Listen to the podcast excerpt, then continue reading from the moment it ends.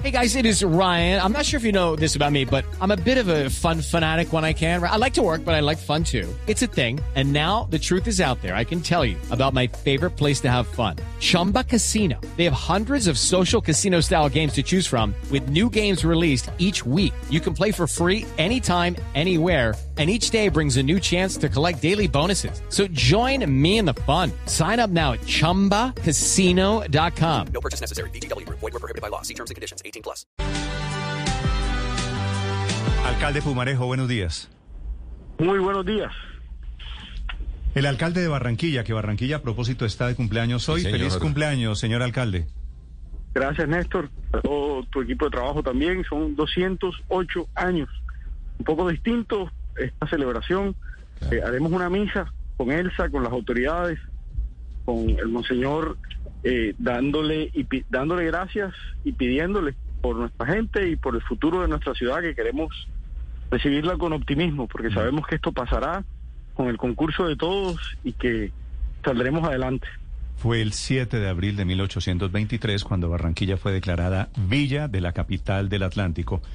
Alcalde, ¿qué medidas extraordinarias van a tomar? Porque por un lado, la misa para celebrar el cumpleaños, pero por el otro lado, medidas más estrictas por el aumento de contagios y de muertes en Barranquilla.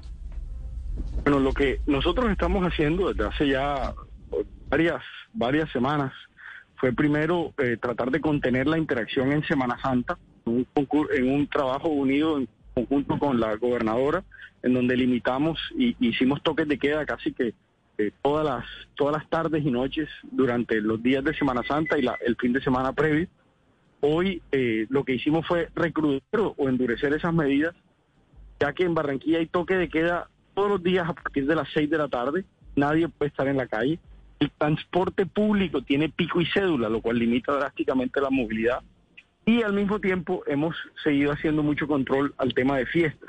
El- el- la gran mayoría de contagios, cuando los trazamos, lo que está ocurriendo es que tenemos eh, personas que pertenecen al régimen contributivo, que es- eso quiere decir que habían que tienen la oportunidad de tener un empleo o alguien de su familia tiene un empleo que se habían cuidado por más de un año.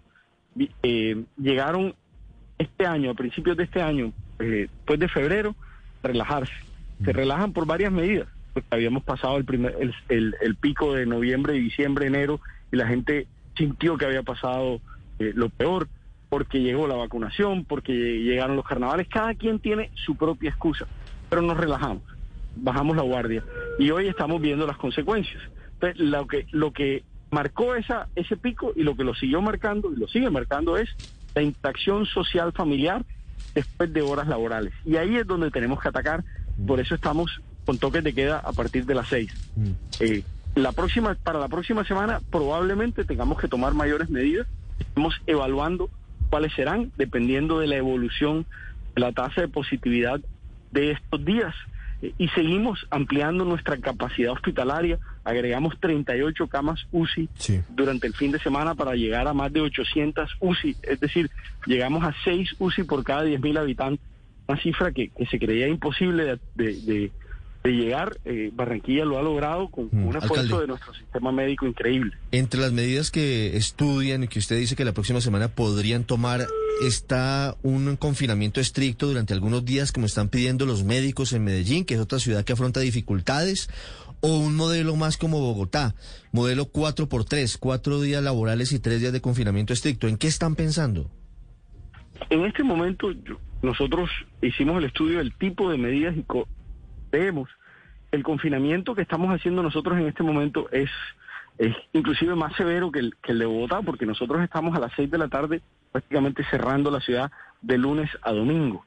Eh, y eso evita la interacción social y familiar que es la que primordialmente causa el contagio.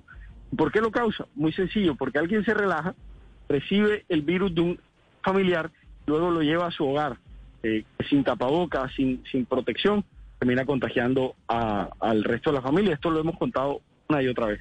Entonces, estamos revisando las medidas, no descartamos nada, eh, desde un confinamiento total por, por, por varios días en donde volvamos a un escenario, eh, digamos, eh, un poco más, más difícil, hacia eh, ver que en los próximos días haya un punto de inflexión y podamos empezar a mantener o relajar medidas. Pero en este momento, Sí. en este punto, todavía es muy temprano para decidir.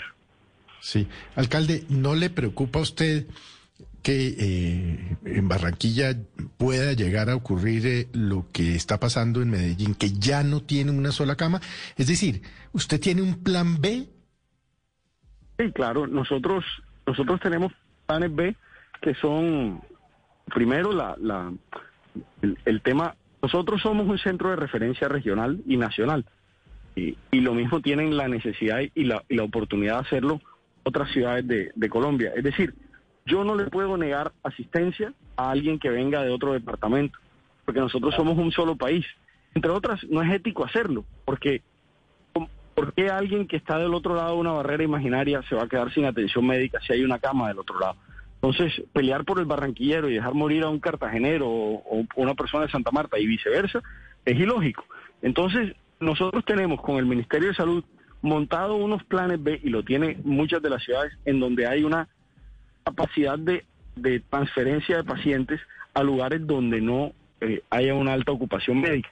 Hoy en día nosotros eh, permitimos que las GPS lo hagan para descargar el sistema, pero nuestro plan A y B es aumento de la capacidad hospitalera, que es lo que venimos haciendo. Este fin de semana aumentamos más de 200 camas hospitalarias y 40 y 42 UCI y seguiremos en esa tarea, pero tenemos el plan B que es hacernos eh, o, o pedir la solidaridad de muchas de las ciudades intermedias que hoy no tienen afectación y donde el ministerio ya garantiza también la, el servicio de, de ambulancias eh, aéreas y de traslados que sean necesarios para asegurarnos Mm. que la gente no se quede sin atención. Bueno, Barranquilla en algún momento le dio la mano con su sistema sanitario y es la hora tal vez de devolverle a Barranquilla en solidaridad ahora que más lo necesita. Alcalde, gracias.